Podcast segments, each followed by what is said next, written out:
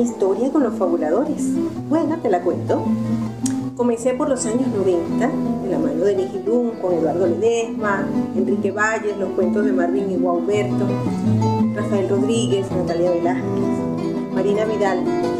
Y desde las historias hermosas de la ratoncita, de la fábula de la vispita ahogada, los cuentos de, de Aquiles Nazoa, empezamos a estar en contacto con la palabra, con el cuento, con la historia con los niños de este país. ¡Ajá!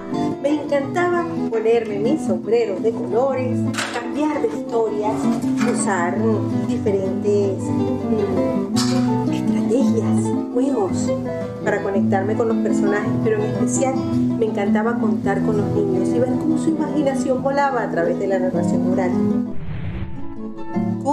Tiempo empecé a mirar desde otras ventanitas.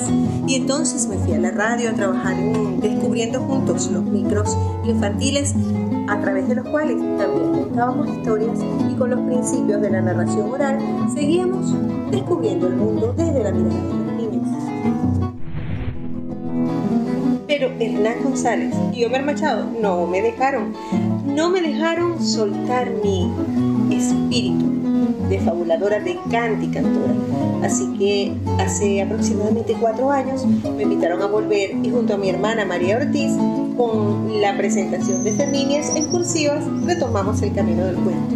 Ahora con Marijita, María Belén, Germán y toda la tribu de fabuladores, cada vez que ellos amorosamente me lo permiten, voy con ustedes a cantar y a contar historias.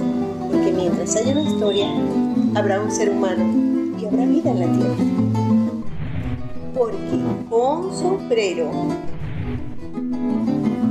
o con mascarilla facial, mientras el corazón esté vivo, habrá historias para contar. Y colorín colorado, este cuento ahora es cuando ha comenzado. Un diluvio de besos.